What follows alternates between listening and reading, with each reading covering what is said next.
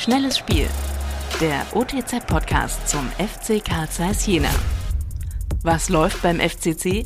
Tino Zippel, stellvertretender Chefredakteur der Ostthüringer Zeitung, hat sich beim FC Karl Zeiss Jena umgehört. Was wäre das für eine Schlagzeile? Der FC Karl Zeiss Jena steht vor dem Aufstieg in die erste Bundesliga.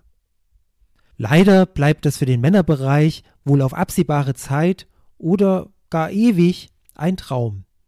Zwei andere Teams des Vereins stehen allerdings vor dem Aufstieg in die erste Bundesliga. Zum einen die vom FFUSV übernommene Frauenmannschaft. Ihr fehlt nur noch ein Sieg, um in die höchste Spielklasse zu kommen. Dann kämpft das Team in der nächsten Saison mit dem FC Bayern München oder dem VfL Wolfsburg um Punkte und hält hoffentlich die Klasse.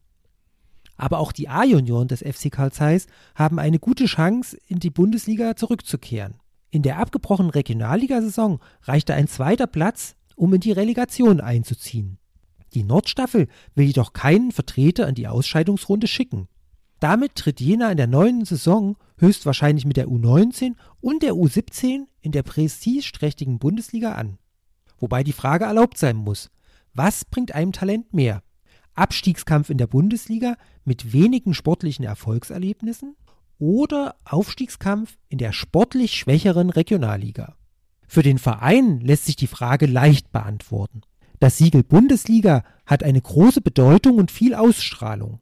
Viele Familien entscheiden anhand der Liga darüber, an welches Nachwuchsleistungszentrum ihr Kind wechselt. Da Jena nicht wie Bundesligisten schon üppige Gehälter am Nachwuchs zahlt, ist dies ein wichtiges Kriterium für die Talente und strahlt auch auf die Nachwuchsgewinnung in jüngeren Jahrgängen aus. Der mögliche Doppelaufstieg könnte dem Club auch wirtschaftlich helfen.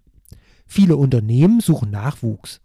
Warum sollte die höchste Nachwuchsspielklasse nicht der beste Ort sein, sich gesellschaftlich zu engagieren? Bei den Frauen verwundert ein wenig, dass die Friedrich-Schiller-Universität nicht mehr das Trikot ziert. Braucht sie keine Studierenden mehr? In der Frauen-Bundesliga war die Hochschule mit Werbung stets aktiv. Karl Zeiss hat auch keine Ausrede mehr, wenn die Frauen in der höchsten Spielklasse auflaufen.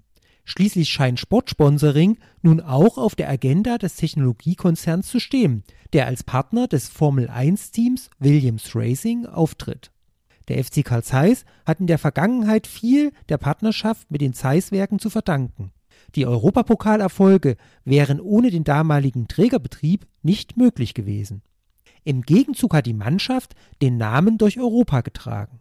Alsbald könnte die Frauenmannschaft in der höchsten Liga spielen erkennt Zeiss die Gelegenheit, sich in einem Wachstumsmarkt zu präsentieren?